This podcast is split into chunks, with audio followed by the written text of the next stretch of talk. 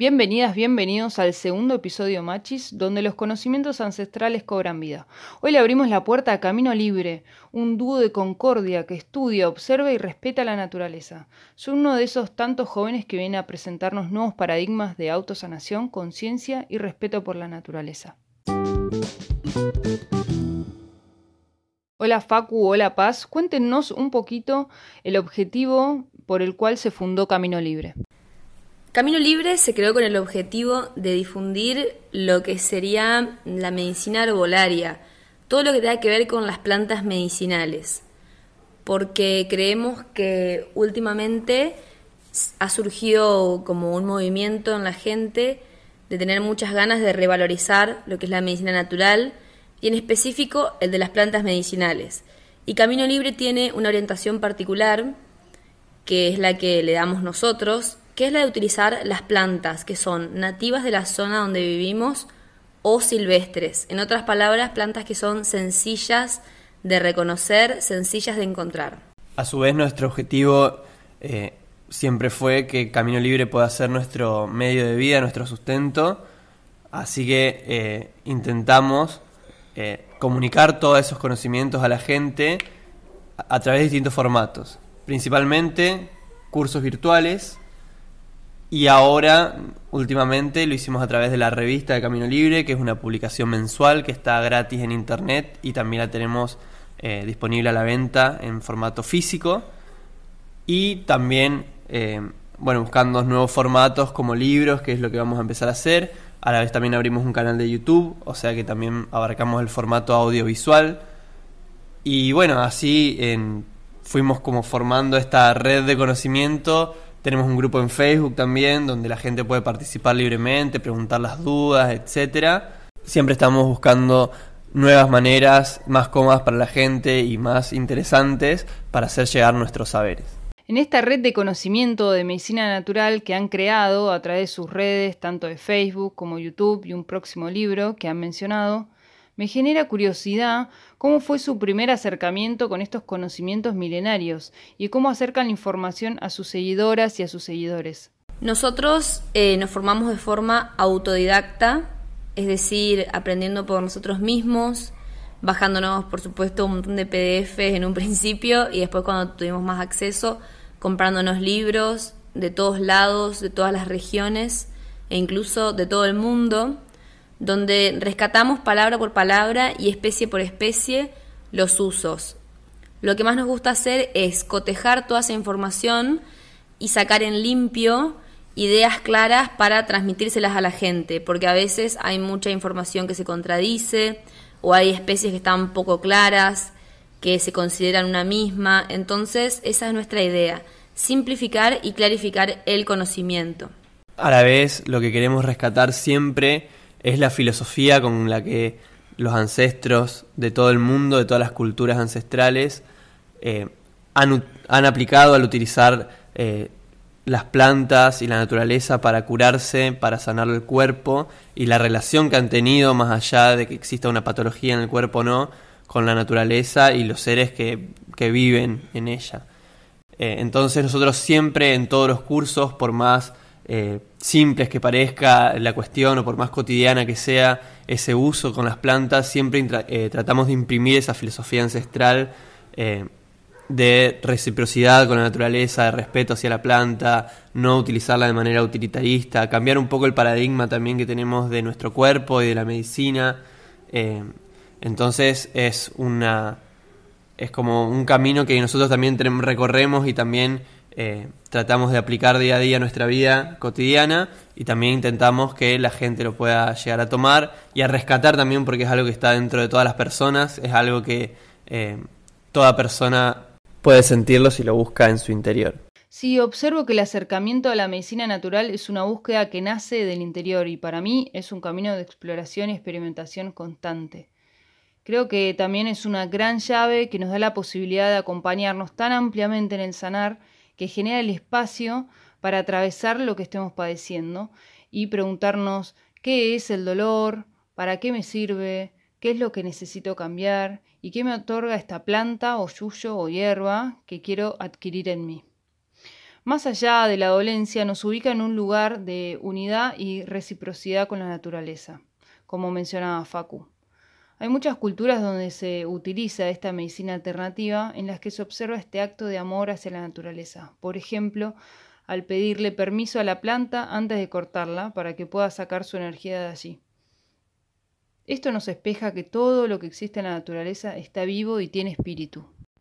Ahora se acerca el momento tan esperado, así que Paz y Facu nos quieren compartir algunas recetas de medicina ancestral. Eh, algunos ejemplos de estas medicinas poderosas y ancestrales que se pueden hacer con plantas comunes y sencillas, como por ejemplo esta agua del Carmen, así se llama porque fue popularizada por la Orden de las Carmelitas Descalzas, que se hace con melisa, una planta aromática con aroma a limón que es muy fácil de conseguir y de reproducir.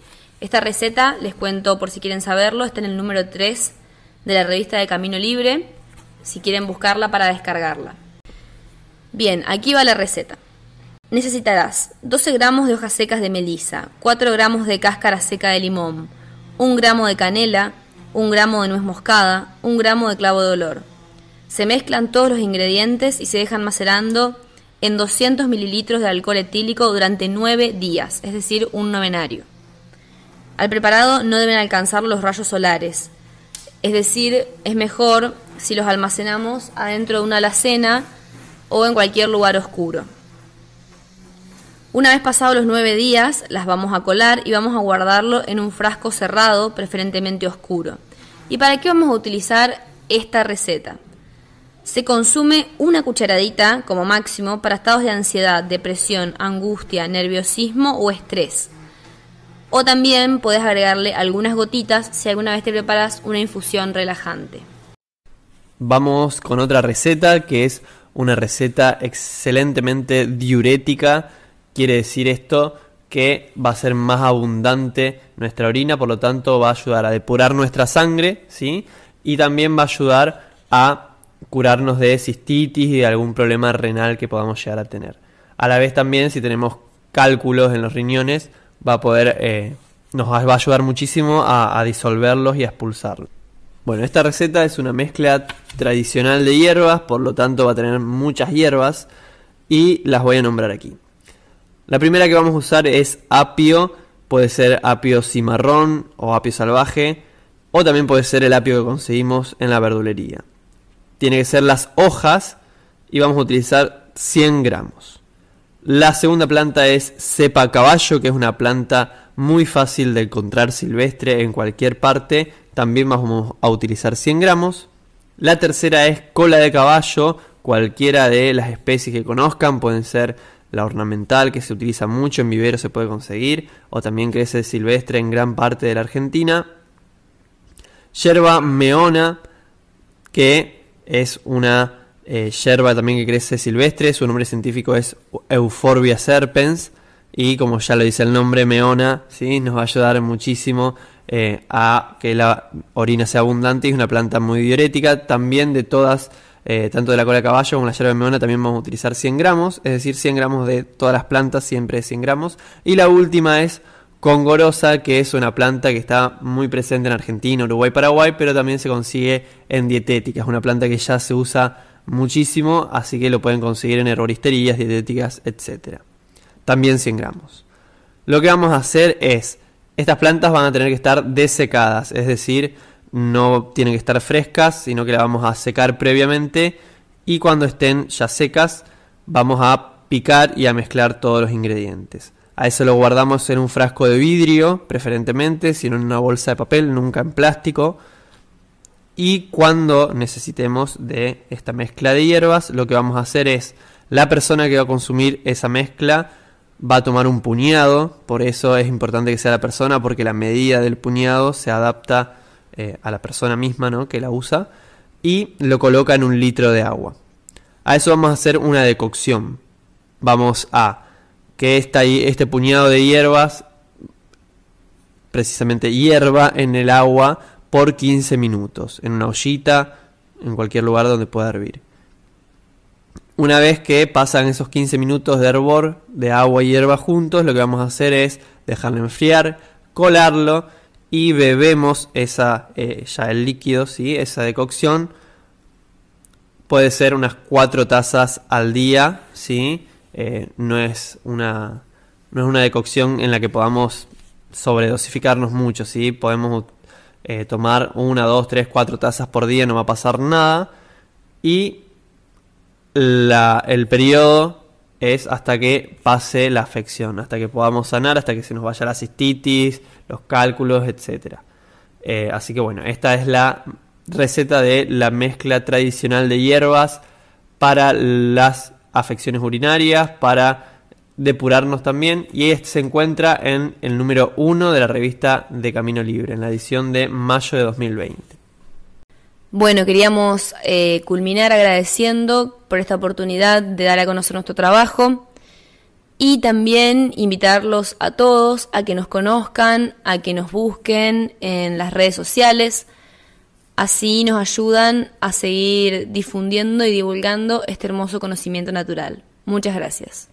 Muchas gracias a ustedes, chicos, por compartir sus conocimientos, por su tiempo y transmitir el respeto que tienen por la naturaleza. Espero entusiasmada su libro y les deseo expansión en su gran proyecto Camino Libre. Y para cerrar, me gustaría mm, citar una frase del libro de la Rueda Medicina.